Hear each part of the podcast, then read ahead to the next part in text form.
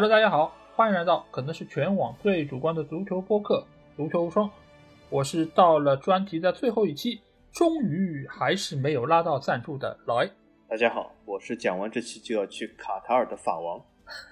好，本节目由足球双和喜马拉雅联合制作播出。大家可以通过订阅足球双，听到我们每期音频节目推送，还可以看到最独特的足球专栏文章。最主要的是，可以看到加入我们粉丝群方式，只要搜索“足球无双”或者点击节目详情页就可以找到。期待你们的关注和加入。那在进入到这期节目之前啊，我先想问一下法王，你是真的要去卡塔尔了吗？没有，我是只有神飞卡塔尔，因为我觉得为什么呢？因为卡塔尔是个很小的国家，而且这次世界杯涌入了各国这么多的人和各种各样的球队，我其实感觉蛮危险的。而且最近不是在韩国呃和印尼发生类似的事件嘛？其实我觉得还是蛮危险的。但在这里，我也是为我们这次前往卡塔尔这个呃为我们实地采访的前方记者啊，注意这个安慰和关怀啊，你们也是要注意人身安全啊，因为现在发生这样的事真的是。啊，人间惨剧啊，尽量避免这样的事。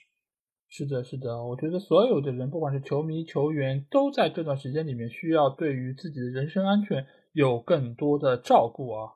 那我们这期节目肯定是还没有到世界杯啊，离世界杯还有差不多两周的时间。那我们会把之前所谈到的这个胸前赞助的这个专题给做完。那下个礼拜啊，我们会正式进入到世界杯时间，我们也会推出两期。和世界杯相关的节目，到时候大家可以来进行收听啊！当然，我们这个节目大家放心，绝对是免费的，不会有任何收费的环节。好，那这里我们继续来谈到的是胸前赞助的这个专题啊。那来到了最后一个地方，也是法王最熟悉也最了解的一个联赛，那就是法甲联赛。那么照例可以先来看一下法甲联赛，它有哪一些？官方的赞助商啊，它和其他的一些联赛又有哪一些不同呢？首先，最近几年给法甲联赛冠名赞助的这个企业啊，其实也是非常有名，那就是以往是做网约车的这家 Uber，它所推出的一个餐食配送的一个软件，那叫 Uber Eats 啊，它现在就是冠名了法甲的这个联赛，而且它现在能够给到法甲联赛每年一千。七百万欧元的一个赞助费啊，它也是占到了所有法甲联赛赞助的三分之二左右，可以说是非常重视法国联赛。那其次呢，还有一些比如说在线的赌博网站，我都不知道怎么读，我也不想读啊，就这样。呃，它是有一个博彩网站啊，也是它的赞助商。而这个联赛的官方用球，则是我们非常熟悉的迪卡侬旗下的一个品牌。哎，这个牌子我倒是经常能够看到，因为我们家旁边。呃，也有家迪卡侬，我经常会带着孩子去到那边，而这个牌子的足球也是在整个卖场里面啊，经常能够看到大家在那边踢着玩儿啊。我觉得这个脚感上来说，其实和那些大品牌也没有太大的区别，但是它的售价确实是要便宜很多啊，所以它目前也是发展联赛的一个用球的一个指定品牌。那其他的一些赞助，包括还有一个叫 Point P，啊，它其实也是。呃，很早就和啊法国联赛就有过赞助的协议。目前来说，它也是法甲和法乙的官方合作伙伴。当然，从媒体方面，他们也有一个长期的伙伴，那就是邮报啊。那在转播方面，它其实现在最有名的一个合作伙伴就是，呃，我不知道这个名字是不是读 Canal 加啊？这个其实也是以往来说，呃，法国联赛一直以来的一个合作伙伴。我们能够。看到法甲的话，都能够看到这个转播机构，但是目前来说，它好像转播的场次只占到了百分之二十。现在主要的转播平台是给到了亚马逊的叫 Prime Video 啊，所以目前来说，它可能现在流媒体平台上的一个转播是成为了它的一个主流的形式。那我不知道小吉对于现在的这一些和法甲联赛提供赞助的企业里面有哪一些你比较想要聊聊的吗？嗯。呃，这里我简单说一下，先从这个联赛赞助来说吧，就是这个优步吃啊，如果是直译的话，对吧？就是优步吃。呃，那这个这个其实我给大家呃稍微形象一下解释一下，这是什么公司呢？就是呃中国大陆地区的美团和另外一个饿了么，对吧？就是这个就是干这件事。那么优步吃呢，就是说。啊，它本来也是一个网约那么集团，那么从这个网约车的司机衍生到就是很多人这个网约车司机在没有单的时候，那么他去送一些这种快餐，所以这是它这个业务的演变而来。那么现在在其实在中国大陆地区以外，这个优步吃这个服务其实还是蛮多的。其实，在很多国家都有，在我现在所在地方也有优步这个吃这个东西。那么，呃，其实使用起来和呃中国的这个饿了么和美团基本差不多，就是他们这个形式也是一样。那么，这些人去一些店里面拿一些点的单，然后去把这些东西快递到，或者是送餐到这个点的人手里啊。所以，基本这个形式是一模一样的。那么这个公司本身是赞助马赛队的，那么后来呢，他现在觉得就是好像马赛队胸前啊和他这个品牌经营好像还是不是很符合，所以说他现在就是变为赞助整个法甲联赛。那么马赛队的胸前呢，啊这个赛季变成另外一家公司，等下我会讲到。那么这就是从联赛层面，那么还有一个就是联赛用球，迪卡侬其实迪卡侬是呃比较新的一个赞助商，呃他是最近其实才提供了法甲比赛的联赛用球，那么现在当然了。它就是作为一个主赞助商，那么它也是要推广它的这种运动品牌。因为迪卡侬这个呃店呃其实还挺有意思的，它它就是这个店就是有点像有一些这种其他这种好像呃超市什么，它推出一些这种什么呃饮食品牌。那么迪卡侬呢作为一个呃运动品装备用店，那么它推出自己的运动品品牌，那么也是想。我我觉得或许是把想这个蛋糕做得更大一点。不过迪卡侬现在已经是非常大了，应该说是，据我知道好像是世界上规模最大的这个体育用品连锁网啊。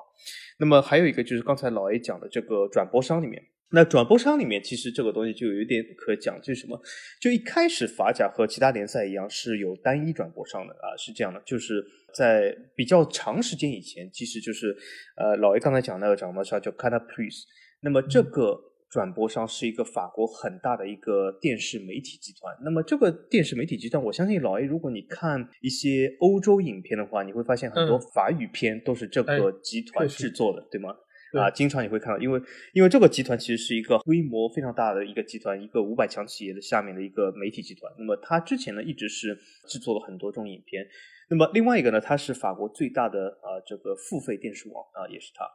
呃，那么它以前呢是作为法甲联赛的主要转播商，但是就在疫情之前，它这个呃法甲联赛转播合同它掉了，那调给了谁呢？调给了一个西班牙老赖公司，这个公司叫 Media Pro，对吧？这个这个老赖公司就是出了很高的钱，对吗？然后呃在呃疫情开始以后就告诉法甲不好意思，对吧？钱没有了，但就搞不下去了。那么大家如果熟悉法甲的时候，会知道就是为什么？哎，你说 Media Pro 为什么我我平时在法国，比如说没有看到这个 Media Pro，因为他在法国他。啊，搞另外一个东西叫 Telephone。那么从这个角度来说，它成了一家其他公司，但就是这个 Media Pro 集团是个老赖集团。那么后来他这个钱到不了账了，那么他就退出了。那么退出以后呢，就是法甲重新进入市场，紧急的招标，然后就把这个转播权其实分砍了。那为什么呢？因为啊，之前这个最大的付费电视网，它这个时候就是告诉法甲，你看你的这个 Media Pro 退出了，我现在你看我半价，要么我把你签下来，怎么样？那么法甲肯定不愿意，那么各个球队也不愿意。那么后来呢，就把这个啊其他转播商引入进来。那么啊引入一个很大的一个海外转播商，就是这个必赢体育。那么必赢体育呢，很明显大家都知道是卡塔尔的公司。那么它一直是很多地方的法甲的海外转播商。那么这个时候呢，必赢体育其实也是帮助了法甲度过这个难关，它也是给了不少钱。那么另外一个呢，他就把国内的呃和网上的转播商给了亚马逊。那么亚马逊 Prime 呢，其实很多人都签过亚马逊 Prime 这个服务。啊，其实这个东西还蛮好。那么现在就是亚马逊 Prime 和 Netflix 这样的东西是在竞争中，对吗？但是呃，大家都都可以看到，就是亚马逊 Prime 其实早于 Netflix，现在先先一步进入的这个体育转播的这个领域。那么法甲也是一个很大的试点。那么这个我觉得也是开了一个不错的头吧。我相信日后啊。作为网络平台转播足球会是个常态，因为现在啊，你在亚马逊 Prime 上呃买一场法甲比赛，我觉得是非常方便的。这个体验其实比很多传统的电视商，比如说我经常用这种什么 Sky 啊、天空的时候，我觉得要体验好很多。因为传统的呃这种电视转播商，虽然他们一直在改革，一直在改进自己的体验，或者是也迁入到了网络平台，但是我觉得和亚马逊的呃体验来说还是差蛮多的。所以我倒是希望今后会有更多这种网络。啊，转播上能够进入足球这里啊，这就是法甲层面的一些赞助。对的，因为其实足球也是和其他的领域一样，要与时俱进嘛。因为现在来说，你电影方面其实呃，网飞也好，或者奈飞也好，它和迪士尼啊，其他的一些流媒体其实都是在不断的进入这个行业之中，它也给这个行业带来很多活力，而且也有很多呃所谓的热钱资金涌入进来。呃，因为今天其实，在我们录这期节目之前，我刚在上午录了一期电影节目。而那个影片其实也是网飞投拍的，而且你会发现，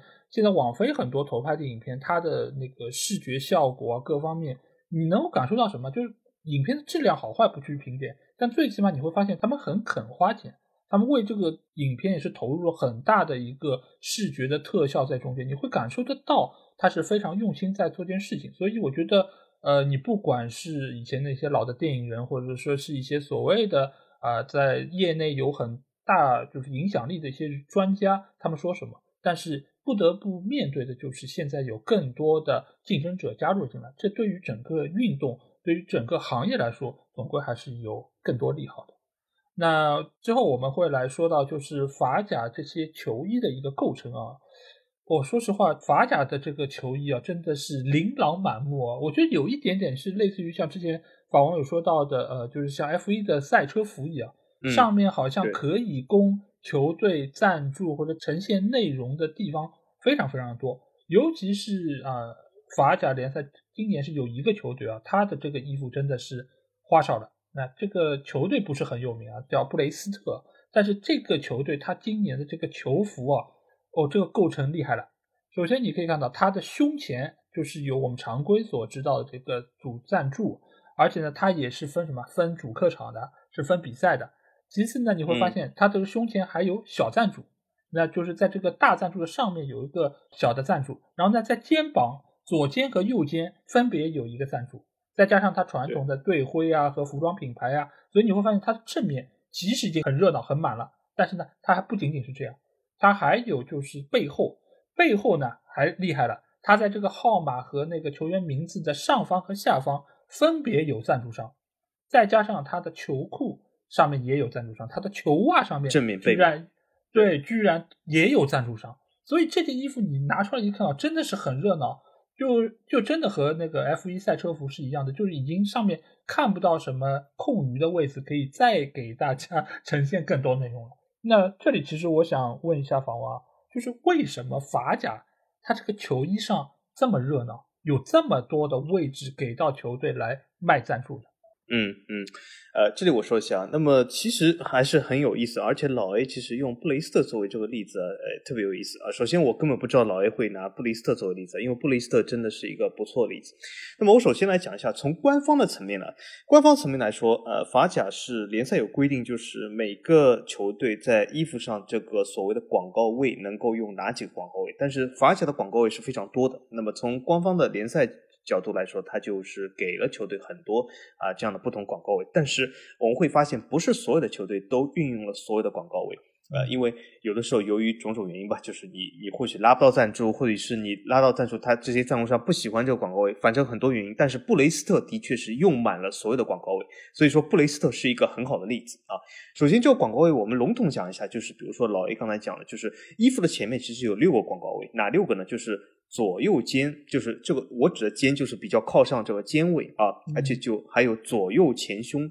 左右前胸不是就是你这个胸口就比胸口要高一点位置，就是在你的对标和衣服品牌上面有左右前胸位，然后还有中位一个广告就比较大的，然后。还有中高位，就是比这个大的上面有一个小的，就有的时候会出现在什么？就是有些有些球服它的对标是呃，或者是这个品牌是在中间，那么在这个品牌中间的下面有这个位置啊，所以说啊，前方总共有六个这个广告位。那么从这个角度来说呢，还有一个区别和和其他联赛是什么？就是法甲啊这个联赛规定这个。中广告就是主赞助位的这个面积是要比其他联赛更大的。呃，大家会发现一个，如果你观看法甲和法甲球队欧战的话，你会发现一个非常奇妙的事，就是很多球队它欧战转这个赞助商是一模一样，但是。你会看到这个球服设计会不同，那为什么？因为在欧足联规定的啊，主赞助商的整个面积所占球服的比例是要小于法甲，所以说法甲球队在参加欧战的时候，它中间的赞助商要缩小，就这个图案会缩小啊，所以说又成了法甲球队卖欧战球衣的一个渠道，因为很多。呃，这个大俱乐部，你比如说你你要卖一种联赛球服和欧战球服，其实唯一的区别就是你的啊所谓的这个袖标不同。但是法甲球服是在有一个非常大不同，而且欧足联是不允许这个，比如说左右肩这样的赞助商，所以说法甲球队往往在欧战中是有一套不同的队服啊。那么还有一个比较和其他联赛比较不同的地方，就是刚才老 A 也提到一点，就是短裤上赞助。那么短裤上赞助是什么？它分前赞助和后赞助，就是在短裤的前面和短裤的后面。那么很多球队它有了这个短裤后面的赞助是非常普遍，但是不是所有法甲队管都有短裤前赞助。但是布雷斯特的确也是一个很好的典型，就是它基本。啊，展示了给大家看一个法甲球队能够占到的所有的广告位展示出来啊。那么我首先这里再说一下，就是为什么布雷斯特会这样的，或者是老 A 问，就是说为什么法甲球队会啊这个衣服琳琅满我，像 F 一这样的，其实有很多呃背后的原因呃，一个大方向原因是什么？其实我们等下会说到一件事，就是法甲球队说句实话。呃，在五大联赛中，其实能够拿到的资金，应该是五大联赛里面最少的。那么，他需要就是从各个渠道去能够有一些收入。那么，从这个收入角度来说呢，他只能是去啊，让自己有更多的广告位，能够拿到这些收入，让球队这样活下去。那么，对有一些小的球队来说，那更是如此。那么，布雷斯特就是一个很好的例子。高卢无双里面一直没有讲到布雷斯特，那为什么呢？因为布雷斯特是一个非常非常小的城市，它是一个军港。那么这个城市人非常少，如果单要靠这个城市的本土球迷或者是有依托的话，那布雷斯特基本就是在法丙、法乙这样徘徊，是不可能去法甲的。但是其实布雷斯特这个球球队呢，呃，作为今天的典型来说还挺不错，因为他非常的用心，他在商业赞助和商业推广上非常用心。我可以告诉大家一件呃非常有趣的事。在法甲啊，除了巴黎以外，网络活跃度最大的啊，这个油管频道就是布雷斯特的频道，哎，反而不是那些高高在上那些所谓法甲老干部什么马赛这样的频道啊。布雷斯特在这个推广上是非常多，而且他在各个啊所谓的这个社交媒体上都有很多很多的这个推广和粉丝，制作内容也是相当不错。所以说，你如果感兴趣的话，可以啊订阅一下这个布雷斯特的各个账号。所以这个球队在推广上，商业推广上。基本是已经了竭尽其所能啊，能够让这个球队存活下去啊，不然像布雷斯特这么小的球队要长期的存活下去，那真的是非常困难啊，因为他这个球队实力也是非常一般，他的球场也是非常非常的小啊。当然，对于这么小的城市来说，你也不需要一个很大的球场，因为它本身就这点人啊。所以说，从这个角度来说，法甲有很多很多像布雷斯特这样的球队，他们呃，就是在整体足球环境。相对来说，没有其他几个联赛这么好的情况下，那么布雷斯特啊，或者是一些法甲球队不得不做出这样一个举动。好的，看来就是法甲联赛，它确实在资金的体量上啊，也是在五大联赛里面是相对来说处在一个弱势地位。如果你这个球队所处在这个城市也是在规模上啊，在各方面经济效益上不是特别理想的话，那你不得不啊，就是找到更多的赞助商爸爸。来给予球队更大程度的支持啊，因为布雷斯特就是这个中间非常好的一个例子，而且布雷斯特我觉得从他这个赞助的这个名单上啊，真的是数量上非常多，而且它种类上也非常的丰富。我刚才说到了，它除了主场的那个大图标，还有它下面的小赞助之外，它的客场有另外一套完全不一样的赞助体系在中间啊，所以目前来说，这个其实也是不少。法甲球队要面对的一个困境啊，因为有不少球队其实都是有类似于布雷斯特的一个赞助商的一个数量。那接下去我们会按照就是球队的一个赞助金额来看一下。那显然在法甲里面赞助金额最高的球队，毫无疑问啊，那就是大巴黎嘛。大巴黎它现在的胸前赞助，我们知道它是卡塔尔航空，它的一个赞助金额我看到了几个不同的数字啊，但是。一个比较主流的数据好像是说是七千万欧元，那它其实也是和皇马持平的这样的一个价格啊。那我想问一下小金，你觉得大巴黎拿到七千万的这么一个胸前赞助的金额，呃，你觉得是高了还是低了呢？呃，我觉得基本是差不多，或者是符合巴黎现在的地位。那为什么呢？啊，首先有几点，从这个宏观的角度来说，欧足联有这个 FFP 政策在这个目前执行中。呃，不是所有的这个赞助啊，你可以就是，就算这个赞助来自于你这个球队的拥有人或者是这个所谓的金主啊，不是所有的赞助你可以随便开价。那么有一些赞助呢，它是哦，尤其是那些出现在球衣身上的欧足联是会这种进行一个审核，就是看你这个赞助金额是不是会远远超过这种市场价。所以说，在这个机制下，其实它这个七千万从这个审核角度来说没什么问题。那么为什么呃和皇马差不多，也是一个比较符合现在巴黎现在目前的定位？那就是从这个国际的角度来说，也就是呃有过很多呃这种所谓的统计，就流量的统计，就是把各个社交媒体上的啊这种数据综合起来，那么巴黎和皇马都是在足球俱乐部里面处于前五的地位。那么既然都是前五的俱乐部，我相信从这个数字来说，大家都是七千万也差不多啊。虽然从这个绝对数字上来说，巴黎是不如皇马和巴萨的，但是啊也是算世界前五。那么总体来说，这个七千万流量也是呃应该说是实至名归。那么另外一个就是呃，由于这个七千万，这个也是来自于巴黎这个呃金主卡塔尔。那么从卡塔尔角度来说呢？有的时候他们认为值那就是值啊，那么还有一个就是卡塔尔其实在背后给巴黎各种各样其他的赞助会更多，而不一定要出现在衣服上。所以说这个七千万其实也是众多赞助的其中一个很小的部分。所以从他们角度来说。呃，应该说他们觉得，呃，出了这个七千万或者给这个球队啊啊，能够在这个胸前能够展示是自己的这个所谓的航空公司，那我觉得呃也是一个很好的平台。因为为什么这次世界杯对吗？又是各个呃国家人都要去卡塔尔这个看球啊、旅游啊，对吗？卡塔尔航空肯定是一个很好的选择。那么从另外一个方面来讲，卡塔尔航空其实也是。从过去十几二十年以来，一直是深耕整个这个航空界。那么，基本来说，我们都知道，和阿联酋航空能够抗衡的，基本就是新兴航空，只有这个卡塔尔航空啊，其他都是一些老干部啊。所以说，从这个角度来说。通过巴黎来提高自己的知名度也是呃非常需要的，而且这个赛季啊，通过这个呃对吗？这个梅西、姆巴佩、内马尔这个组合啊，对吗？呃，完全的脱胎换骨的组合，那么也是呃应该是卡塔尔航空宣传自己的一个很好的渠道，因为很多这个呃南美的粉丝啊，或者是欧洲的粉丝啊，其实世界各国的粉丝啊，都会看到这个巴黎在这个胸前的这个赞助，那么很多人也会因为梅西，因为比如说内马尔去购买巴黎球服的话。也会把这个卡塔尔航空的标志传向世界各地啊。那么上个赛季呢，其实呃呃，巴黎胸前赞助是另外一家公司，是一家法国公司。但是知道这家公司的人，我相信应该说比知道卡塔尔人会略微少一点。但是呢，如果我把这家公司说出来的话，那或许知道人会多一点，因为它这个标志或许大家不是很熟悉，因为它用了这个公司的一个新的一个服务的标志，而没有这个用这个母公司标志。它就是法国的雅高集团，就是拥有很多酒店的啊，雅高集团就是世界前五大酒店集团。那么很多酒店你所住过的都是雅高集团旗下的啊，包括这种索菲特啊、什么伊比四啊这些东西啊。那么但是他没有用这些标志，啊用了一个九集团下的一个新的服务。那么从这个角度来说呢？啊，知名度相对来说低一点。那么，但是卡塔尔呢？啊，航空，那么这次呢，应该说是对巴黎有一个更直接的这个赞助啊，更有利于它世界杯的宣传。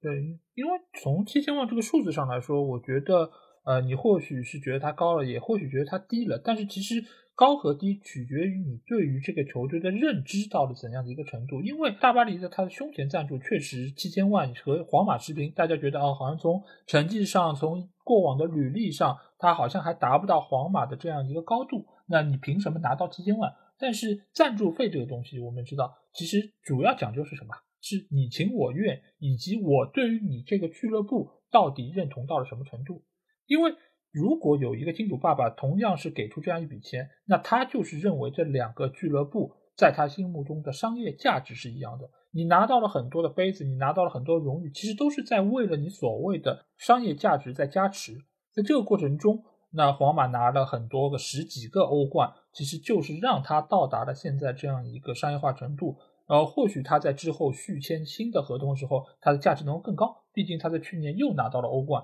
那到那个时候，可能皇马在金主爸爸的心目中，它的一个价值是更高。但是目前来说，大巴黎的七千万，我觉得还是比较的符合它的一个定位。首先，它在国内的这么一个地位，以及法国所在整个欧洲的一个地位，其实都是举足轻重。对于卡塔尔来说，对于付出这笔赞助费用的卡塔尔航空来说，其实都是认可这样的一个价值和定位的。而且从目前的情况上来看，其实。这个只是大巴黎整个赞助费用中比较小的一块，因为从其他方面的一些资助来看，其实整个大巴黎今年的一个商业赞助是达到了两亿九千万，所以其实七千万在这个中间只是一个数字上的一个体现，因为毕竟整个卡塔尔给予俱乐部的一个支援是非常充足的，你花多少在胸前赞助这个上面，其实只是为了能够应对审计或者其他方面的一些追究。所以他是拿了一个现在商业赞助里面的上限来给球队来标价而已。所以这个价格你觉得高就高，你觉得低那就低。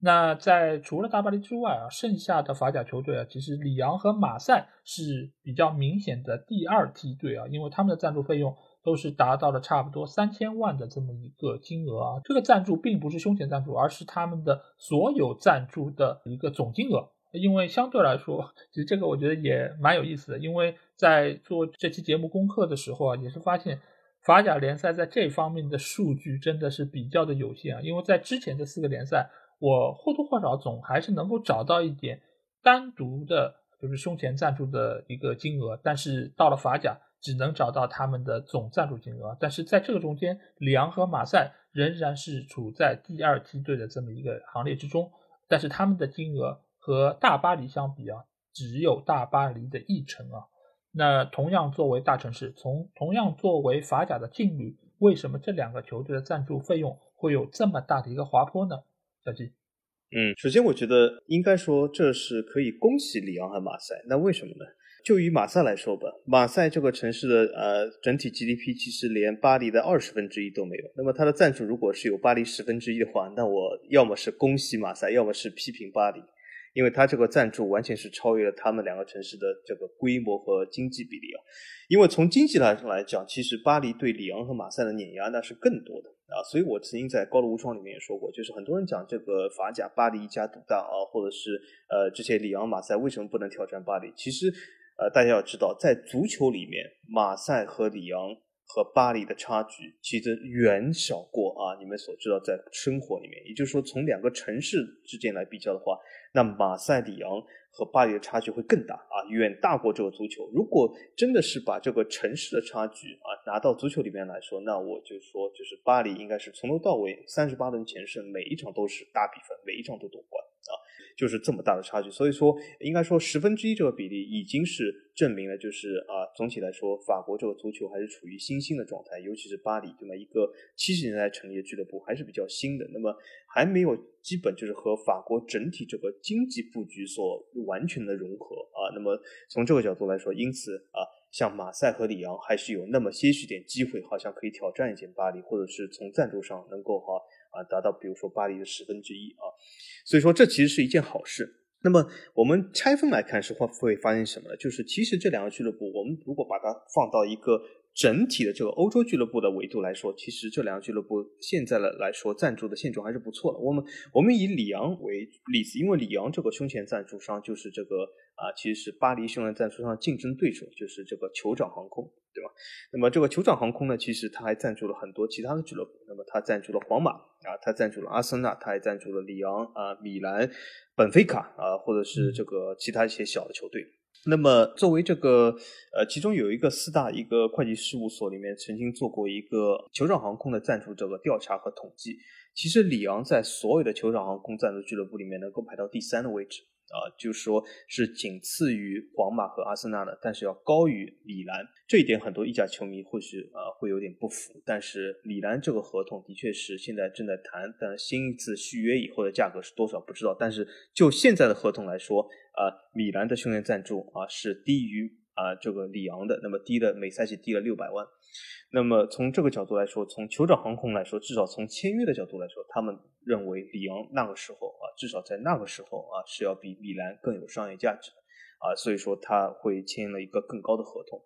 那么这其实也有点像最近其实有一个比较有意思的新闻，就是我们昨天群里也成了一个热议啊，但是很多呃这个懂球帝球迷还是不是很服啊，就是这个欧冠这个转播池啊，法甲 是五千九百万对吧？那个 意甲是四千万啊，很多人讲这个法甲这个呃老六联赛对吧？是只有一个欧冠，我们意甲你看这个什么米兰有这么多欧冠或者什么什么，怎么怎么可能 我们转播池只能给四千万？呃，可以。告诉大家，其实这个转播值，呃，它分配起来实在太容易了。欧足联其实也管不着。那为什么？它就是根据各个国家啊收看欧冠的这个呃转播的付费订阅的这个金额啊总的钱。那么很遗憾，就是意甲就四千万，那么法甲有五千八百啊五千九百万，就这么简单啊。从这个角度来说，里昂它同样是胸前是酋长航空，那么它现在就是比 AC 米兰要更高啊。呃，无论你服与不服啊。那么如果你不服的话，我觉得你想帮助 AC 米兰，你应该多买点 AC 米兰球服。那么从这个角度来说，或许可以让酋长航空考虑一下下一次合同期啊，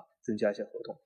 那么所以说，呃，马赛呢，其实这个赞助金额和里昂也非常接近。他呢也把主赞助商从这个优步吃啊换成了这个我们之前呃其实讲其他四个联赛比较一个热议吧，就是这个公司其实在各个联赛里面都出现了很多次，就是这个英国的这个二手车品牌，对吧 c a s o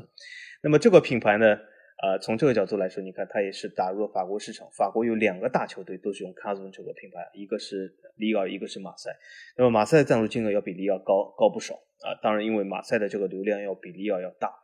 那么呃 c a s o n 呢，很明显它就是有一个非常呃激进的扩张战略。那么很明显，它现在也在为自己的激进扩张战略买单。那么它呢会退出这个西班牙和德国的市场，然后下一步会退出法国的市场，然后最后只会是。啊，停留在英国的市场。那么，所以说有的时候商业赞助也是要悠着点啊。那么从这个角度来说呢，所以呃，其实我觉得马赛和里昂从欧洲角度来说，他们所拿的赞助费基本就是符合了他们在欧洲俱乐部的定位，或者啊，其实比一些老干部球队还要高一点。但是从呃法国的角度来说，那的确是不如巴黎。但是我觉得这有可能是他们今后五十年里面最好的日子，因为我相信啊，随着这个巴黎这个整体足球在。呃，法国的受欢迎程度越来越高，我相信终有一天足球会和法国的经济布局啊基本完全的一致。那么这个时候，里昂和马赛相对巴黎来说，那就是基本没有机会。对，因为其实赞助金额这个事情，我们在过往说了这么多期，其实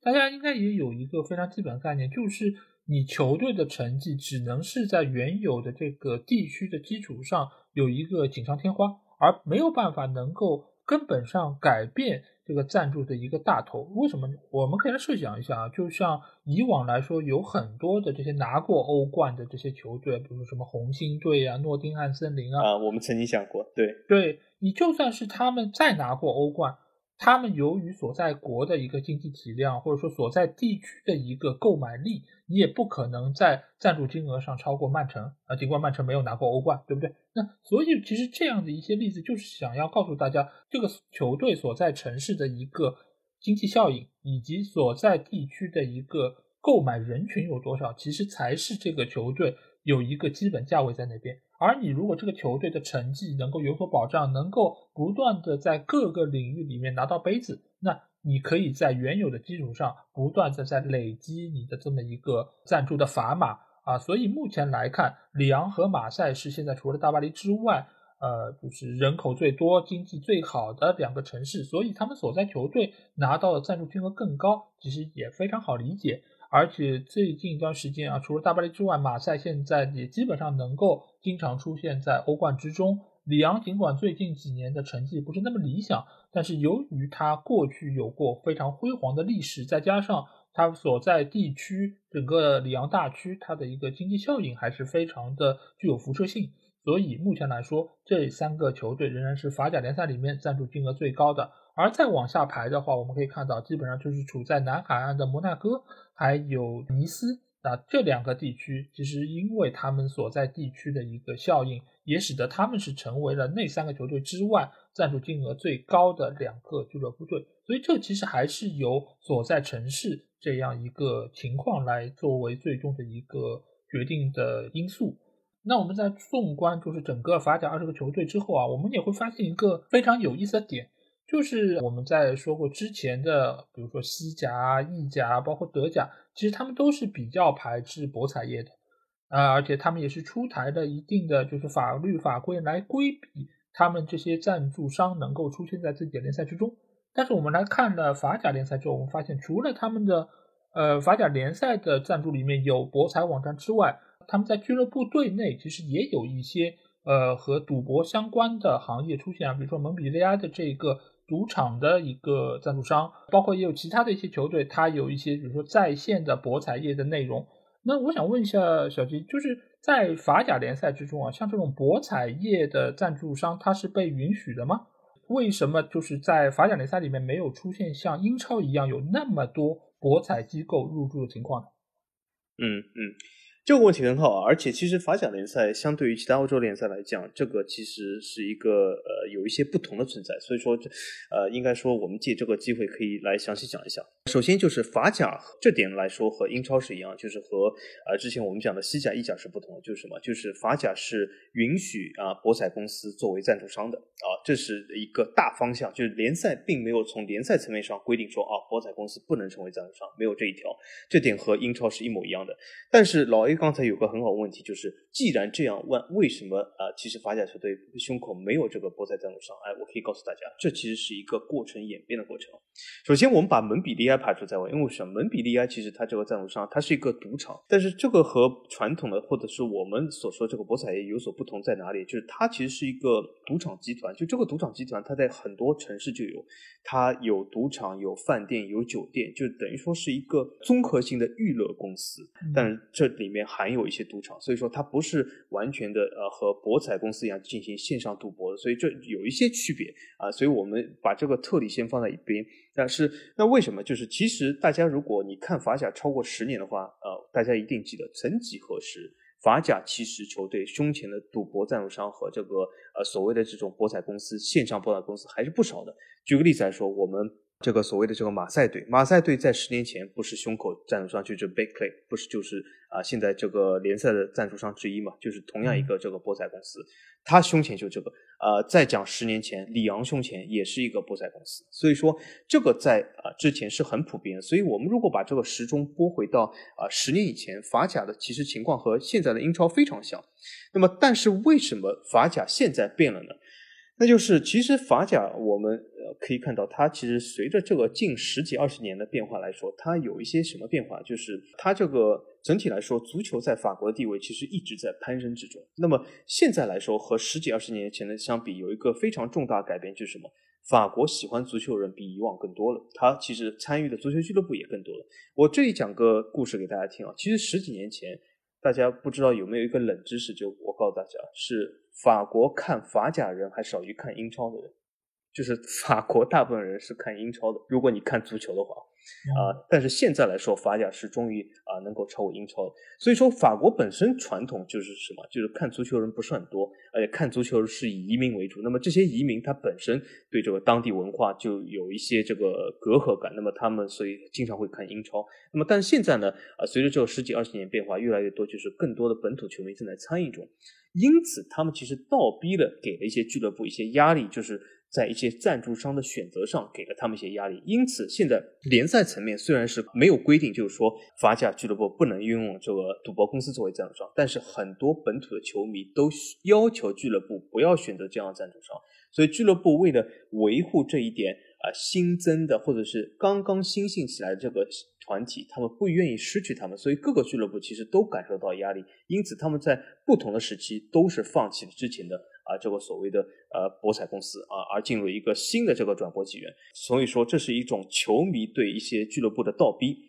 那么从另外一个角度来说呢，我们也可以看到这种倒逼其实是全方面的。因为比如说最近有一个热议话题，就是呃之前说姆巴佩不是说不满国家队赞助嘛，不愿意出席什么什么，对吧？这是一个热议话题。当然我知道从这个中国大陆地区的这个舆论环境来说，好像都是说姆巴佩是一个不好的人，他怎么在国家队不服从管理，怎么怎么样。其实这件事背后的故事非常多，是什么？是法国国家队一直以来都受很多法国本土民众的一些反对，就是什么？法国国家队是目前来说，这个所有的法国足球里面所谓的这个博彩公司赞助是最多的啊，远超过这些俱乐部。很多民众其实都已经反对国家队这么做，但民众的压力。之前来说应该不够够，那么从这个角度来说，姆巴佩就带领一些球员，他们集体对这个法国国家队啊做出了一些这种反对的举动。那么其实姆巴佩反对的一些赞助啊，就包括这些博彩公司。所以姆巴佩说，你的这些赞助和我们本土的和我们这些球员的形象是不符合的啊。当然，网络上就我发现也有个很很有意思的东西，好像呃。中国媒体特别喜欢炒作姆巴佩和什么肯德基的这种关系啊，而没有说这些博彩公司 也也是非常奇怪啊，对吧？其实姆巴佩里面最反对的就是这些博彩公司啊。那么从这个角度来说，的确法国国家队受到球员的倒逼，也在审视和这些博彩公司的关系。那么这个事其实在各个俱乐部已经早就发生过了。那为什么？因为俱乐部其实比国家队更依赖这些球迷，因为他们是真正的俱乐部的金主爸爸，所以说这是非常重要的。那么从这个角度来说呢？这些博彩公司基本都在淡出啊这个整体的这个法甲赞助。但是，一啊万事总有个但是，就是什么？有些俱乐部它更希望就是有一些更多的资金啊、运营啊，他们也会做一些非常小聪明的事，就是说他们也会接一些博彩公司的广告，但是尽量不让球迷看到这些广告。比如说，它放在左肩一个很小的标志；，比如说，它放在后面号码下面一个很小的标志，或者让球员把这个裤子遮住这个号码下面这个赞助。啊，波尔多曾经就干过这件事啊。那么说，从这种角度来说，就是他希望不惹怒球迷，同时但多一些收入啊。所以说，波尔多啊、图卢兹啊都干过类似的事啊，这就是一个很有意思的现象。但是从联赛层面是没有硬性规定，但是的确球迷正在倒逼中。对，因为其实我们如果是看一下英超联赛这些啊，就是博彩公司的赞助，你会发现它其实给的价格相对来说其实还是比较高的。你差不多有一些是大概是六百万到一千万这样的一个价位，但是这个价格是怎么出来的？这个价格其实还是针对于球队在市场上的影响力、他们所在地区的购买力等等这些。但是我们看了一圈法甲的这些赞助费，很大一部分的球队它的赞助金额其实是比较低的。有一些球队，他所有的赞助加在一起也就是三四百万，所以其实他们没有选择博彩业，一个很重要的原因，当然是因为他们当地的球迷对博彩业的不认可。但是另外一方面是什么？就是博彩业能够给到他们的钱比较的有限。如果他们可以拉到本地的一家正规企业，比如说拿到一两百万、两三百万，那我为什么要去拿你博彩业的同样的价格呢？如果是这样的情况下，那我不如就找一些本土的正规企业来作为赞助商，那挺好。所以在这个情况之下，博彩业其实本身也不是那么看得上法甲联赛里面的一些中下游球队，因为觉得他们的商业价值不够。一些比较有钱的俱乐部、中上游俱乐部，可能他们也不屑于去恰就是博彩业的这口饭。所以这个中间其实就有一个预期上面的矛盾在中间，使得法甲联赛尽管它是可以接博彩业，但是他们也没有那么多的企业参与到其中。我觉得这个中间其实还有双方预期的一个落差，包括这些呃博彩业的公司，其实他们每年的预算也非常有限，他们与其去说我东打一枪西打一枪，还不如把有限的资金用在一个比较大的或者说流量比较可观的球队之上。那比如说像西汉姆联队，或者说是英超的一些球队上面，那所以在这方面来说，我觉得造成了法甲联赛现在看上去博彩业的赞助不是那么多，或许就是他们把所有的钱都用到了法甲联盟这样的一个就是官方的头上，那或许他觉得这样的一个宣传的力度也会比较的大一些，他们的性价比也会高一点，那我觉得是可能现在博彩的赞助商不是那么多的一个原因啊。那接下去有一个话题，我觉得其实和德甲是一样的，因为相比于英超和西甲、意甲来说啊，德甲和法甲它的本土赞助商的数量和比例明显是更高的啊。德甲我们上次说到是五大联赛里面最高的，是达到了百分之八十三啊，就已经是到了一个绝对统治的一个局面。而法甲也非常多，法甲也是达到了四分之三，也就是百分之七十五。那我想问一下小杰，你觉得为什么在德法这两个联赛里面？啊，就是它的本土赞助商会明显高于外来的这些赞助商呢。呃，我是感觉这又有一点殊途同归啊，其实就是因为什么？就由于不同的原因，但是最后造成了呃差不多或者是类似的现象。嗯，首先就是很多人或者会讲，是不是这是因为，比如说德法两国来说，应该说，如果你打开这个财富五百强或者是这个福布斯世界两千强企业名单，德法两国呃这个大企业在欧洲是最多的，而且是远超于英国和意大利，呃，尤其是意大利、西班牙这样国家。那么其实这只是一个表面的现象，呃，它并不是说明这个问题。这个现象其实是很能说明问题，就是上次我们做德甲节目，这个是很能说明，因为它的呃企业比较多，那么它进行一些更多的呃本土赞助。但是这个其实是完全不能说明呃法甲这个问题，而且是一个非常有意思的点，就是上次我在这个德甲节目中也是略微提到一件是什么事，就是法甲和德甲有一个完全不同的状况，就是什么，就是。法国所有的大企业，呃，包括这个呃财富五百强的企业，包括这个福布斯两千强上所有的企业啊，这里面这个占比在欧洲是最多的。呃，五百强中呢有二十八家是法企，在这个福布斯这个两千强里面有五十四家是法企，啊，都是这个欧洲最多。呃，但是我有个非常有意思的是，无论是这二十八家还是那五十四家，这其中没有任何一家他们赞助法甲。而且这个没有任何一家赞助了法甲身上的任何一个广告位。你看这个法甲其实已经开放了这么多广告位给大家，对吧？啊，有六个身上，背后两个，裤子上四个，袜子上两个，这么多广告位，但是这么多法企，它无论是两千强也好，五百强也好，没有任何一个赞助法甲球队。啊，这其实就和德甲其实形成了一个非常鲜明的对比，就是它的本土大企业基本没有参与到足球这件事上来说，也就是一一个非常有意思的现象，就是这些本土大企业好像不知道法国其实还在踢足球这件事啊，反正他们就从来没有参与过。但是你可以看到很多其他法国的比赛，包括比如说法网，比如说罗兰加洛斯，对吗？大家都看法网，还有这个呃环法自行车赛，你会看到很多法国大企业的赞助，而且是非常大的赞助。比如说罗兰加洛斯现在啊，这个中网两侧的广告位是最贵的啊，雷诺赞助，对吗？所以说从这个角度来说，有很多法企参与了其他体育运动，但是没有参加足球啊。所以说从这个角度来说，呃，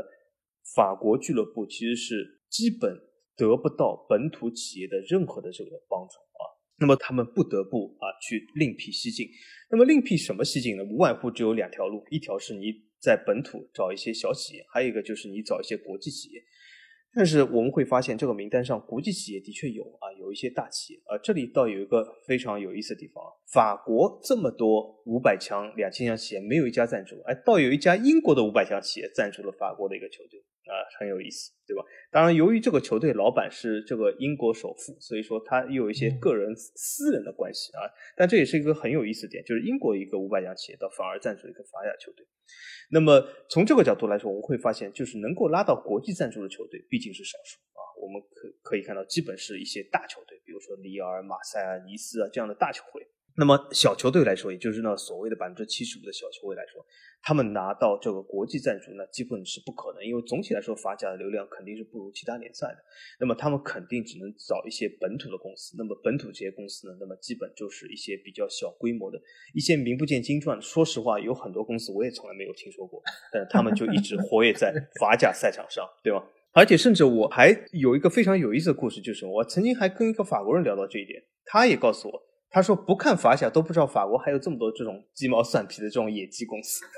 真的，你可以你可以从法甲上了解到很多这样的公司。因为为什么？等一下我们如果我会就是讲到这个公司领域的话，我会讲一下这些公司都有一个很大的共同点，就是什么？他们都不是各自领域里面在法国市场最大的公司啊，所以很很有意思。对，我觉得德甲和法甲，尽管他们在最终的局面上是一样，都是本土企业很多，但其实他们的类型是完全不同的。而且上次我们也说到，德甲之所以这么多，其实五十加一也是非常重要的一个因素。而法甲在这方面其实它没有太多的限制，而且本身来说，法甲我觉得在对于赞助商的一个接纳程度上，它反而是五大联赛里面最高的，因为它赌博也不限制，而且各方面它广告位这么多。所以其实它对于所有这些赞助企业来说，其实是非常友好的。但是为什么它到目前为止仍然是本土企业居多呢？一个很重要的点是在于，它并没有那么吸引赞助商来投入到这些球队之中啊。这个也是和它的整体的收视啊、规模啊各方面，以及就是法国民众对于足球这项运动的认可程度。相对来说还是比较低的。尽管刚才小杰也说到，现在看球的人是比以前有更增多的一个趋势，而且各方各面来说也有更多人关注到法甲。由于内马尔、包括梅西的这些巨星的加入，所以使得更多的人关注到了法甲联赛。但是整个法甲联盟它所目前的一个现状就是，绝大多数球队仍然它的市场号召力是比较有限的。所以在这样的一个情况之下，其实又和刚才说到博彩业的情况是一样的，就是有一定体量的企业，它不是那么看得上那些小俱乐部，而那些大俱乐部呢，由于他们本身体量放在这里，他们确实是能够吸引到一些英国啊、啊阿联酋啊，包括其他的一些外资来投资他们。那剩下的这十五家俱乐部，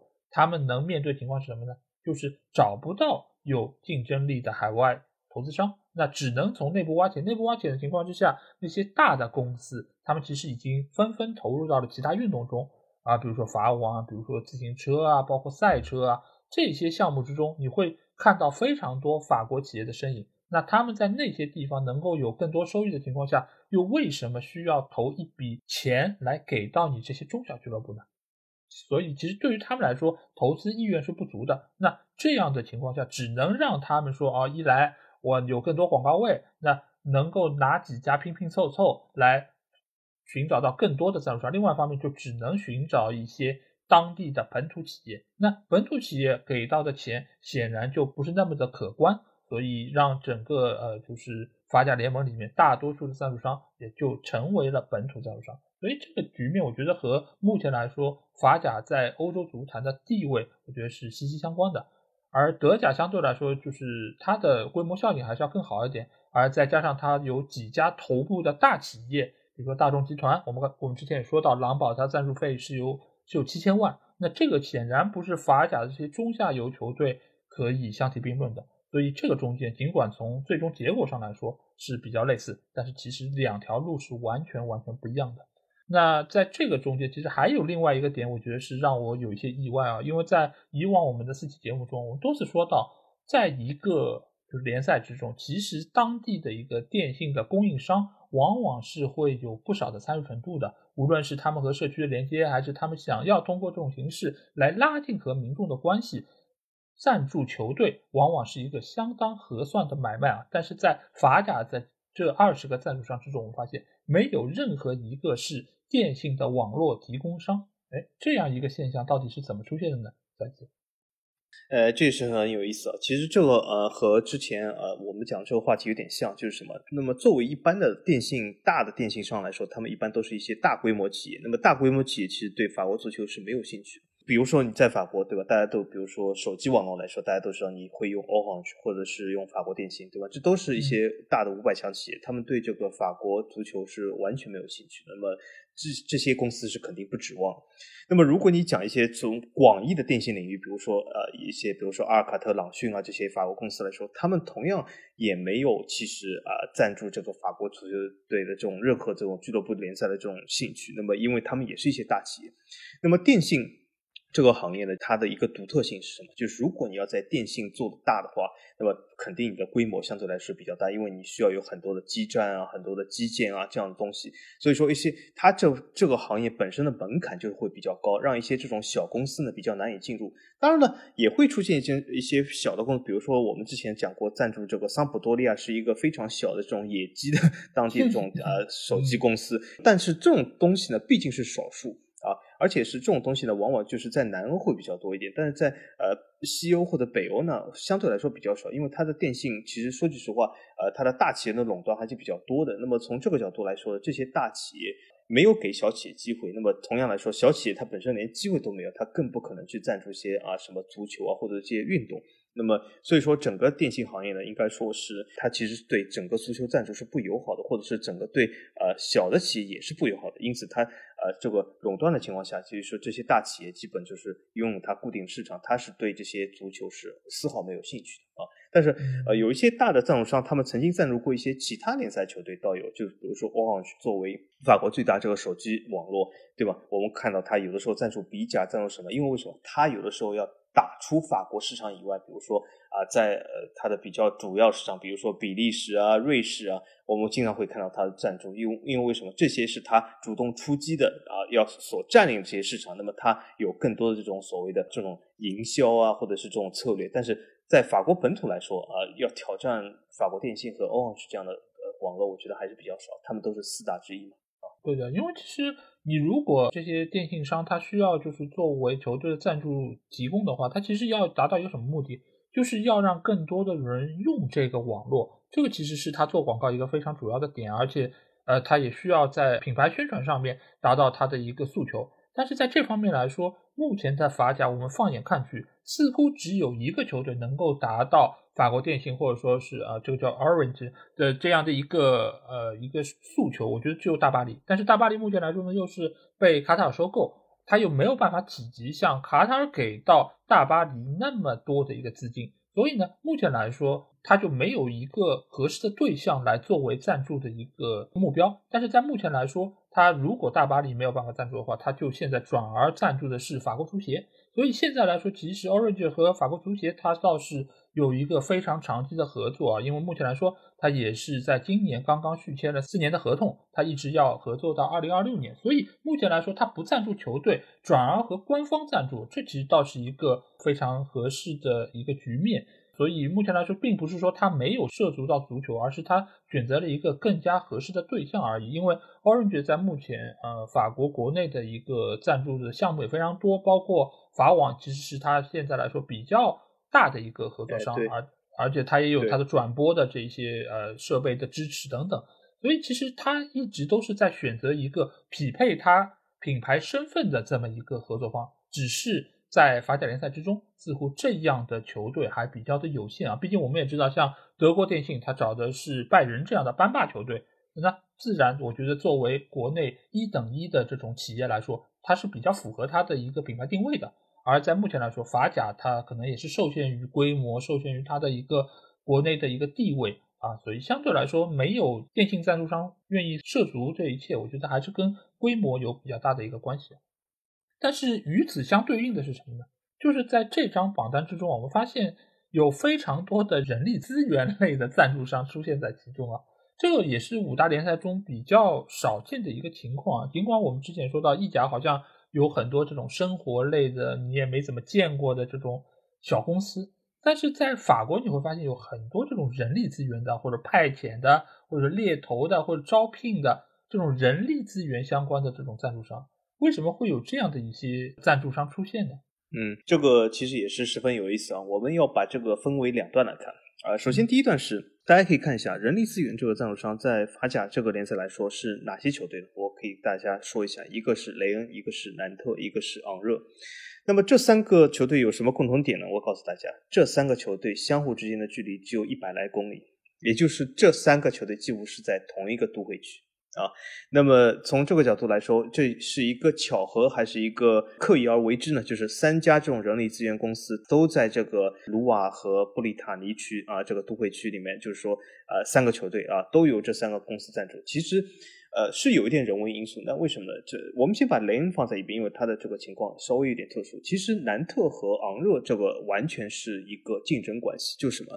就是这个人力资源公司其实打了这个南特的广告，他的竞争对手因此就是做了这个南特隔壁这个昂热的广告啊，他就是想在同一个地区里面拿到这个市场，因此啊，他就是作为这个竞争关系去同样做了赞助足球这件事啊，但是这两个公司其实都不是很大。而且它本身就是主要是针对布列塔尼和卢瓦那里，就是上卢瓦河谷这样的主要那个地区的这个市场呢，因此他们其实是有竞争关系。那雷恩这个呢是又有所不同啊，它有两个不同点，一个不同点是南特和昂热这两个人力资源公司，它是比较重于这个，比如说招聘啊、猎头啊，或者是这种合同工外包啊。或者这样的东西，但是雷恩这个呢，虽然它也是人力资源领域，但是它做的是另一个人力资源是什么？它这个赞助公司是做这种外包的清洁服务，就大家都知道，很多这个办公室大楼里面，对吧？或者是商业机构都需要这种商业清洁。那么这种商业清洁呢，它是外包给这些公司，然后这些公司去招聘这些清洁工作为这样外包服务。比如说世界上比较大的，比如说呃美国什么 ISS，对吗？是不是很大？就是各个国家都有这样的。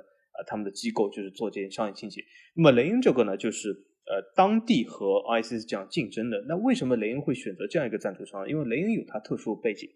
因为雷恩这个球队，他其实不是很把这个钱和商业收入放在非常高的地位，因为他本身这个老板和他的这个拥有这个环境是有另外一个目的的。那么他的老板是作为一个回馈社会的举动，因此雷恩是把这个广告位给了当地企业。那么这家当地企业呢，正好是做这个清洁服务的，那么在当地也说比较大，它是一个做了一个很大的这个商业性或者是当地民众性的扶植吧。我们可以看到一个比较有特色是什么？雷恩身上基本所有的广告都是本地企业啊，包括彪马，对吧？彪马因为也是这个老板的。企业，所以说雷恩身上就是它有一个非常强大的本地属性啊，所以说这三个东西，一种巧合是这三家人力公司都在一个都会区，但是另外一种就是另外两个是啊一个竞争关系，但是雷恩这个是有它特殊的环境在后面。那么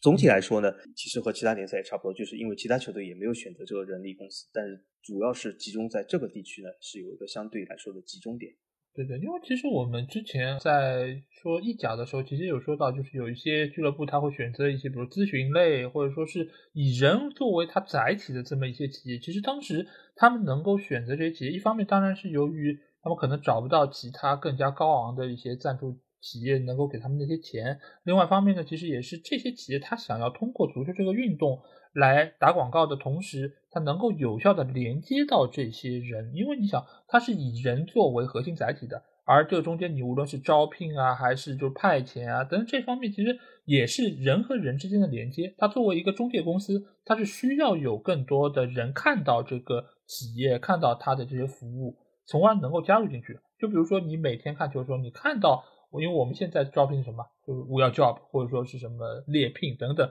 其实你也会看到有很多的广告，让不少的人看到这些企业的一个呃，哎，有个叫什么五八同城，是不是？我经常看到。呃，对对对，五八同城其实它不只是说招聘，因为它有很多生活服务类，它有点更。类似于可能就是你有一些诉求发在这个上面，大家能够来接单或者来接洽这么一个平台啊，它还不完全算是招聘类的这么一个网站，但其实这些网站它所要做的事情是一样的，就是让更多人看到。然后你如果一旦有这个诉求，你就会想到这个公司。而足球这个运动，它相对来说是一个比较草根的运动，草根运动的话就意味着。它的这些受众，他在生活之中，他可能职业的根基的频率，它的流动性就是更大的。而你想，你如果是到了一个高管，你是一个可能 CEO，你能想象一个 CEO 经常跳槽吗？我其实这个其实还是比较有限，而且他们要找工作也有自己独特的一套方式，有自己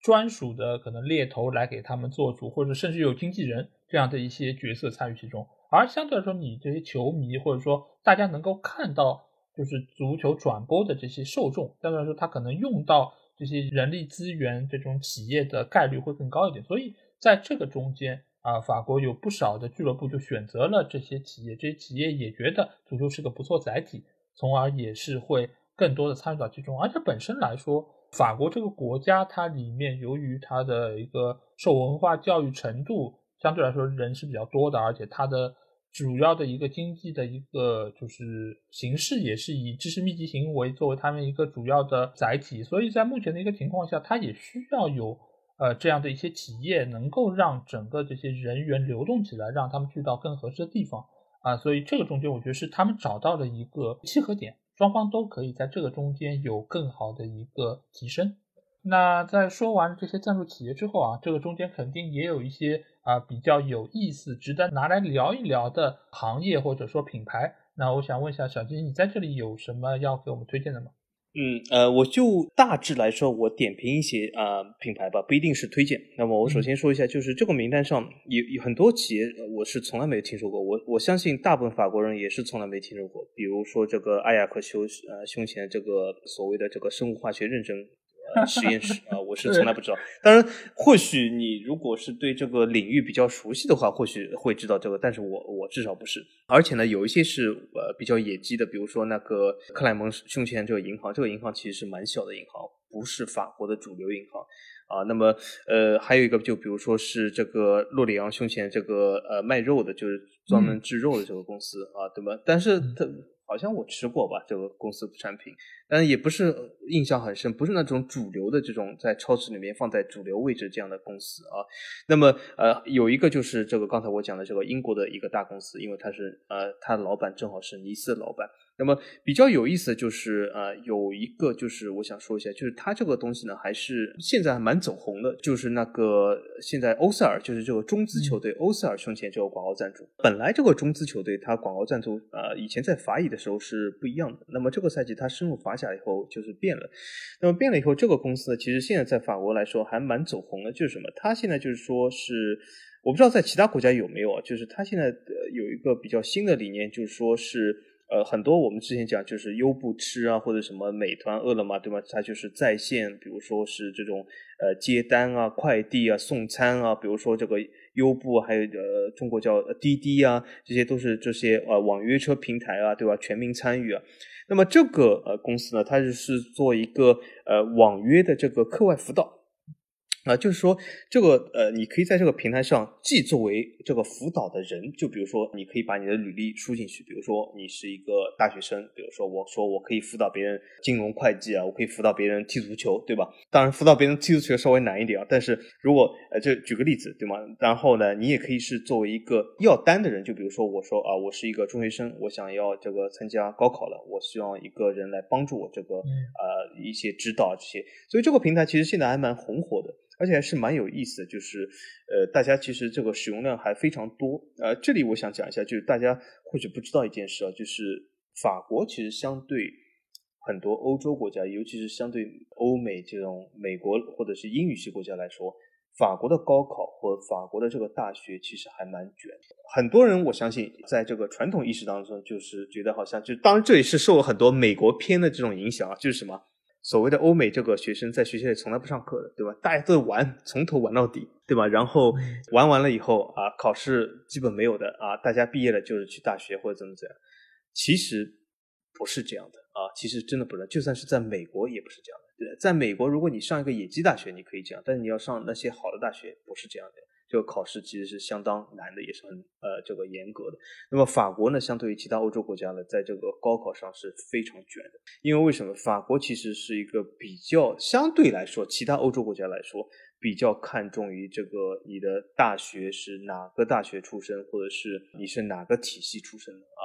所以说，这导致其实法国的呃高考啊，法国的一些大学这些课程其实蛮难的。所以说，订阅这个服务的人还蛮多的。啊，再举个例子来说，很多人讲这个什么姆巴佩现在叫他姆总啊，以后是不是说啊，肯定是法国总统？这我可以告诉大家，这绝对不可能，在法国是不可能，但其他国家或许有可能吧，在西班牙或许有可能，但在法国肯定不可能。那为什么呢？因为法国如果你要做总统，你不是巴黎政治学院出来的，那你是想都不要想，那就是根本就是没有赞助商会来找你。法国过去包包括比如说马克龙，包括希拉克、奥朗德，都是巴黎政治学院出来的，所以说都是一些精英教育出来的。因此，法国总体来说，这个精英教育是非常看重呃这个所谓的这种比较卷的这种文化考试文化的。所以说，呃，它这个服务其实签购量还蛮大的。因为在法国，其实说句实话，你如果要找到一个好的工作，你需要去读一些比较好的大学啊。因此，这个公司我觉得是挺有意思的公司，而且我觉得是未来可期啊。嗯，对，因为我 我也很想聊一聊这个，因为我们现在我有个女儿嘛，其实我们也会给她报很多这种课外辅导班，呃，但是由于最近一段时间，我们知道国内的这个课外辅导其实被打压非常厉害，尤其是要让孩子可以不用那么的卷，是希望可以从这方面缓解他们学习的一个压力。呃，所以我在看到这家呃人力派遣的，就是补课的 公司啊，我就觉得还蛮有意思。而且我也稍微看了一下他们的一个背景材料，它其实是一个非常用互联网思维来经营课外辅导的这么一个公司。所以在目前的一个大环境之下，呃，它的整个规模效应，它的整个发展，我觉得都是得到了很大程度的一个提升。而且这个中间其实它也是一个比较有争议的一个公司，因为在这个过程中。其实也有一些比较主流的学校，他会觉得你是抢占了我的市场。另外一方面，其实他也做出了一些相对来说比较激进的一些手段啊，就比如说他曾经是有许诺过，你来我这边参加培训，那你就是如果没有拿到学士学位，那你可能就我就可以把钱退给你。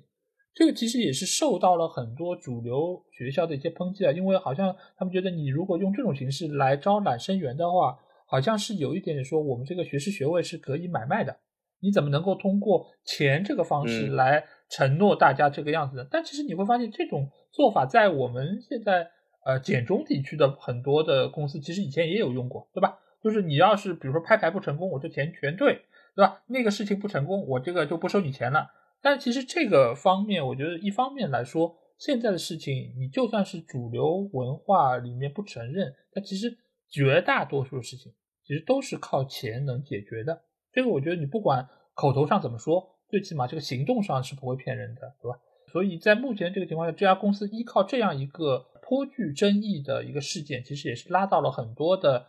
就是流量，包括也有很多生源来找他们。因为从后期的调研中，你也会发现，其实他的一个学士学位的通过率是达到百分之八十六。所以呢，即便是有少数的人说我没有通过，百分之十四人没有通过，那我是会退钱吗？其实也未必啊。中间其实会退钱人还是少的。因为你如果没有通过这个考试，他在第二年或许会减免你的一部分费用。那在这个中间，可能有很多人就觉得我就不退了，我就再贴一点钱，我就参加下一年的，或许我就可以不花钱，我再能够再读一年等等。所以在这个过程中，其实他也是依靠了各种各样营销的手段，让它的规模进一步的扩张。现在来说，它其实已经有差不多两万名的老师参与到其中，它也有多达十万名以上的学生。能够在它的整个公司的经营范围之内，所以这家公司我觉得还是非常有意思的，也是和之前我们说到这种人力资源啊、各种派遣，其实也有点类似啊。就是你只是你有的是这个学习的需求，因为从这方面你也可以看出，就是法国人其实在整个欧洲的体系里面算是属于那种呃比较有进取心的吧，就是对学习比较有热情的，也比较激的这种这种样子的一个一个国家。啊，所以在这个方面也是造就了他们在日后有很多创新性的项目，包括人力资源方面的一些啊，处在领先的一个地位之中。那另外一个我想说一说的，其实就是阿雅克肖的这个什么生物化学认证实验室啊，因为因为其实我觉得，呃，我本身读大学读的就是和实验相关的一个一个专业嘛。所以其实我对于实验室这个领域还是比较的了解和熟悉的，但是真的没有想到这样的一个检验的、化验的，或者说出具一些报告的一个公司，能够出现在足球的 胸前赞助上。我觉得真的是，呃，让我没有想到，我也没有觉得能够在这方面和足球还能搭得上边。但是这家公司，呃，因为我也没有查到它的赞助金额，但是可以想见的是，它也会。他其实做的事情就是和普通民众有关的嘛，就是你这个食品安全是不是达标，或者说你这个中间有哪些元素是不是呃符合国家的标准。让我觉得比较有感触的是什么？就是任何的领域、任何的公司，你在一个相对经济比较发达、受教育程度比较高的一个国度，都能够有它的一席之地，而且它也能够说我成为一个赚得到钱的行业，因为在我们这边。相对来说，你这种要么就是公家的，要么就是你可能盈利的情况不是那么理想的。但是在国外，我觉得这个其实也是给我们所有就学我们这种专业的人，也是让我们认识到，就是知识在比较好的国家，它是能够得到认可的。这个是让我觉得有一点感触的地方。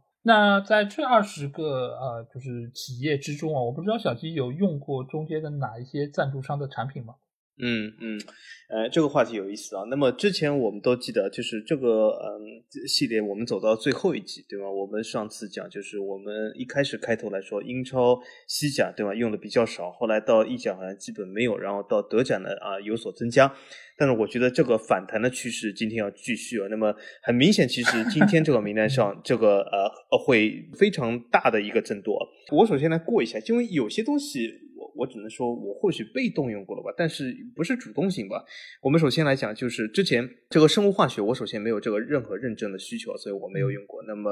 呃，昂热和南特这些呃人力资源公司，我也没有用过。呃，但是我觉得，呃，话说到这里，我插一句，刚才漏讲一点就是什么？我觉得。有可能这两个，我是这是我纯猜想啊，有可能就是这两个人力资源公司也是在南特昂热地区竞争。还有一个什么原因呢？就是现在法国的大趋势啊，就是啊国内移民的大趋势就是往西走，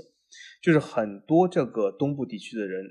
东南或者是南部地区的人都往西搬迁，因为现在去南特、去雷恩。去波尔多、去图卢斯是一个非常流行的事啊，在法国。那么我相信，所以说这个人力资源公司，它在南特和昂热这些非常呃现在非常火的法国内部的移民目的地做这些人力资源的广告。我觉得还是蛮有意思的，因为很多人，比如说我想搬去南特，我想在南特找一个工作，正好看到南特队啊胸前这个公司，就非常容易的展开一些遐想，或者是一些订阅这的这个公司的这些服务，就所以我觉得还是有道理。那么另外一个就是课外教育这个的，那以前我是没有遇到过这样公司，所以说很遗憾啊。那么从第一个名单上，我是肯定用过的，我相信很多人或许也用过，就是大家。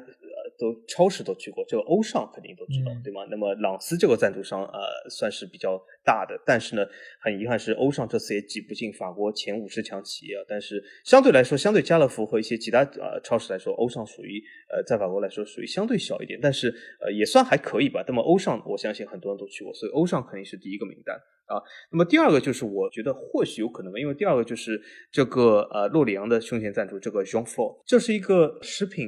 公司，我相信有可能曾经有那么。一几次机会，偶尔吃到一块肉是他们家出的，有可能吧？这我只能说有可能啊。这因为你在餐馆里吃的肉，永远不知道是哪里出的，这很难说。那我只能说这个放这有可能啊。那么呃，另外呢，就是这个交易平台啊，呃，卡总都是没有使用过，但是下一个使用过，下一个就是刚才老 A 讲的，所以我说蒙彼利埃这个呃赌场要放在一边啊。那那为什么？不是说我去过赌场，是因为这个集团它下面这种饭店、酒店。在各个机场那里都有，所以你如果出了机场，很容易就会走进一家饭店或者酒店，就是这个集团旗下的。所以它而且有几十家这样的酒店在法国，基本你在每个应该说中等规模以上城市机场旁边都有这个呃酒店啊。当然它里面也带了这个赌场，呃，当然赌场去不去是你自己的事。那么我相信应该说你去了法国，去过这家呃集团的这个。酒店饭店是一件非常平常的事啊，那所以说我觉得也是使用过这个呃服务。那么最后一个我说使用过服务的，就是基本是逃不开，就是什么？就是呃斯特拉斯堡的胸前赞助，就是什么？斯特拉斯堡电力。因为为什么？只要你去过斯特拉斯堡，你就不可能没有用过电，对吧？那么斯特拉斯堡电力是斯特拉斯堡最大的这个电力公司，所以说它是这个和 EDF 竞争的。那么从这个角度来说呢，你去斯特拉斯堡没有用过电，那是不可能的。啊，所以说这个斯特拉斯堡电力肯定是无论是主动也好，被动也好，只要你打开灯的那一刻，你就拥有了啊。所以是呃，从这个角度来说，其实这个数字达到了，终于达到了五大联赛其实使用的巅峰值。好，那其实法甲我用过的其实也不少，我应该是有两个半啊。为什么有两个半呢？呃，一个就是我之前说过的阿航，阿航因为之前的节目中已经说过了，我就没有必要再说。但是半个是什么呢？半个其实就是卡塔尔航空。为什么卡塔尔航空我用了半个呢？因为我曾经其实是买过卡塔尔航空的飞机票，但是呢，由于家庭的原因，最后我把这张机票给退了。啊，家庭啊，是不是他要呃戴头巾啊？没有啊，没有没有，其实是这样，因为当时我其实已经是想要去英国，然后去看球啊，或者说去旅游啊，所以我当时是买了呃卡塔尔航空的飞机票。呃，但是呢，由于后来就是买完机票没有多久，我太太怀孕了，所以呢，当时就是和我们旅行时间就出现了一定的偏差，所以当时斟酌了之下，还觉得就是要把这个机票给退掉，等以后呃再找机会啊再去其他地方或者再使用啊卡塔尔航空的这个服务啊，但是一直到现在 都还没有机会来补上这张票啊，但是所以我觉得也挺遗憾的。因为从各方面，这个公司的规模，包括它的一些服务各方面，我觉得都还挺让人满意的。而且它本身由于是中东的航空公司嘛，它的机票的价格以及它飞机的一个体量各方面，我觉得都是挺让人满意和憧憬的。但是可惜到目前为止都还没有使用上，所以这个算半个。那剩下的一个，其实我觉得也很明显，因为欧尚是很早就进入到中国内地，而且它在中国的第一家店其实也是在上海的。所以欧尚其实也是我们以往来说可能会去的比较多，但是由于我就是在上海住的这个地理位置啊，我们家附近其实欧尚超市并不是特别的多，所以我应该也只是在过去的几年中有偶尔去到过。但是我们这边可能用的比较多的一些呃法国的超市，可能就是家乐福。家乐福相对来说在我家旁边就有一家，而且它也是进入上海非常早，所以我就是一直是以前有机会就会去家乐福，而且。曾经我也去家乐福应聘过，呃，我就是在很年轻的时候，当时我还过了好几轮面试，呃，但是之后由于种种原因吧，就是也没有能够入职到那边啊，所以其实家乐福一直给我的印象都还蛮好的，而且当时由于外资的这种超市在国内还比较少见，所以家乐福无论是从服务上还是从当时的品类上等等，其实都是给呃当时的国人啊，就是留下了很深印象。但是目前来说，由于后期又有什么沃尔玛啊，包括还有乐购啊等等这些公司进来之后，其实现在的就是超市行业几乎已经都是被外资所垄断，使得就是国内的以前那些呃就是联华啊这种，其实已经没有太多的市场的一个空间给到他们。而目前来说，好像就是有一家德国的，就是超市在上海会在数量上有明显的增长。叫奥乐奇啊。但是现在来说，好像法国的这些超市的一个局面就不是特别理想，因为现在家乐福来说，它其实也已经是成为一个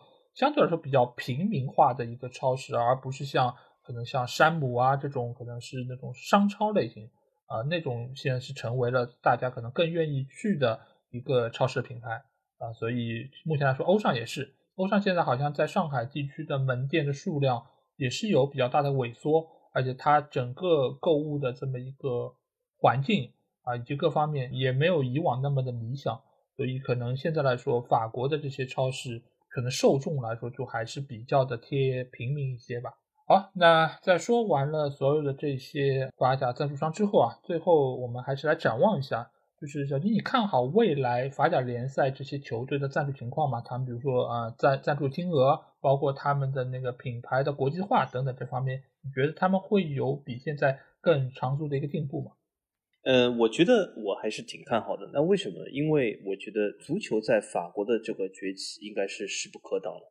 呃，因为随着这个移民的越来越多，呃，足球应该说毋庸置疑的，它最终肯定是会成为法国最受欢迎的这个运动。那么，而且它这个增长速度而且是非常快的，远超过其他任何的运动。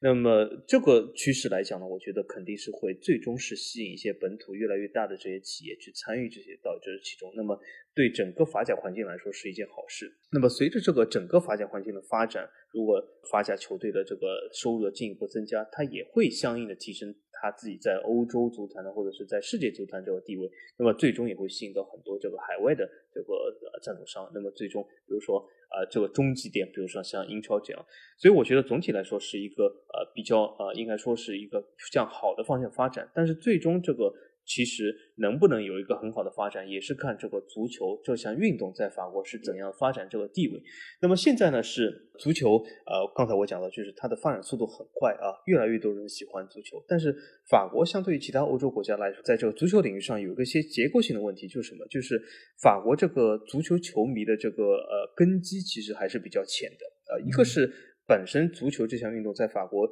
应该说是呃。走入，比如说很多家庭，或者是走入很多社区，这个历史就比较短。这点大家可以从很多法甲俱乐部的成立年份上就可以看到啊，很多都是六七十年代，甚至是七八十年代以后再成立的。